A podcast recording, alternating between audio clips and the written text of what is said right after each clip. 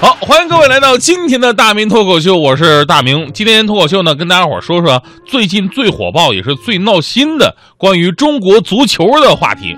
当然了，这个国足已经被骂得够惨了，而且这个场外花絮不断，什么高洪波辞职内幕啊，足协领导怎么怎么着啊，蔡振华儿子跟球迷互撕啊，这中国足球吧，从来都不缺少话题，而且这几十年来有一个共性，什么共性？那就是除了主教练，剩下所有的人都懂球。啊甚至还有人预测出来了中国队这十场比赛的一个结果，什么结果？第一场虽败犹荣，第二场主场西平，第三场功亏一篑，第四场生死大战，第五场理论出现，第六场遗憾出局，第七场荣誉之战，第八场左右大局，第九场下界练兵，第十场看到希望。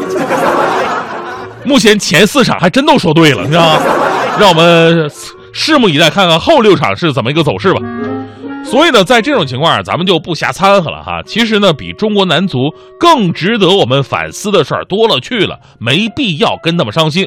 中国男足世界排名第七十八位，远远高于中国在世界上的人均 GDP 的排名、人均收入的排名、社会福利的排名、医疗体系排名、环境指数排名、人均自然资源排名。这么一比，你看中国男足多争气呀、是吧？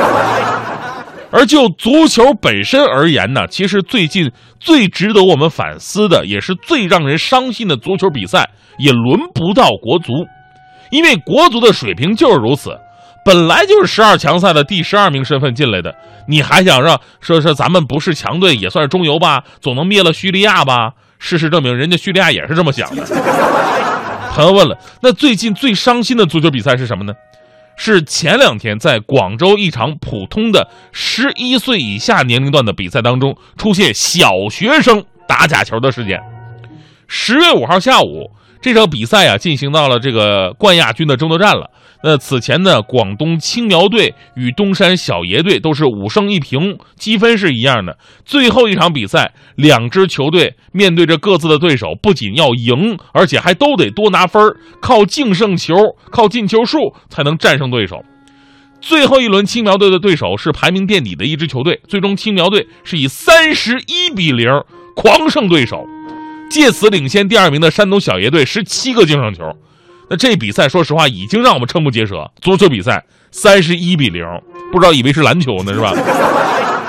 而另外一场山东小爷队的比赛当中，上半场小爷队一度是以一比二落后，似乎冠军已经没什么悬念了。结果呢，下半场风云突变，可能是了解那边已经是三十一比零了，不是？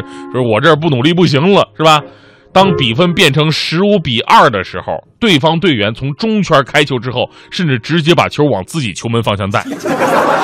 最终，山东小爷队是以二十五比二逆转取胜，并在净胜球上实现了对青苗队的反超，最终夺冠了。这场比赛呢，说实话让我直接想起来的是零四年的世界杯预选赛，中国跟科威特之间的较劲儿一模一样。各位还有印象吗？中国跟科威特零四年那时候俩队积分一样，最后一场就是拼进球数。中国队当时最后一场对的是中国香港，心想这是咱们自己家兄弟，好说话，对不对？而且中国香港还真的是特别给面子，让中国队啊七比零拿下比赛了，也赚足了净胜球。中国队正搁这高兴呢，结果科威特那边传来消息，人家六比一大胜马来西亚，不多不少，总进球数刚好比我们多一个。我们以为玩阴的很了不起，没想到还有更阴的，你知道吗？但国足坏了没关系，就好像一朵花，花瓣烂了无所谓，来年再长。但是根儿烂了，甚至土壤烂了，那就真的没救了。而这些孩子，不就是咱们中国足球的根儿吗？曾经小平同志那句话：“足球从娃娃抓起。”结果呢，现在从假球从娃娃抓起了。这才是中国足球史比中国男足更大的悲哀呀！到底是谁受益指使孩子这么踢球的？又是谁纵容了这个现象的存在呢？这些人必须出来给家长还有社会一个交代。中国足球啊，连续六届无缘世少赛，连续五届无缘世青赛，您还想让这支球队能冲到世界杯吗？这些耻辱的记录还在延续，难道这都是一个教练辞职就能解决的问题吗？那很多人都问说，中国足球该何去何从呢？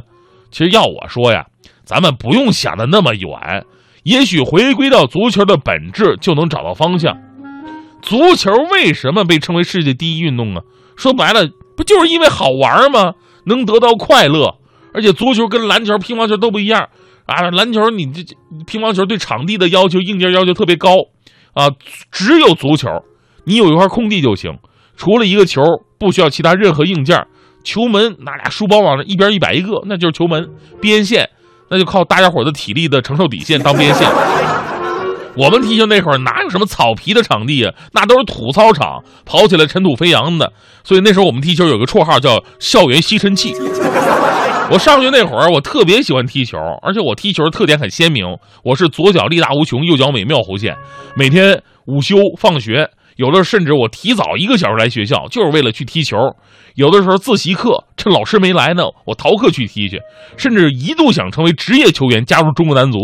现在想想，真的挺后怕的一个事。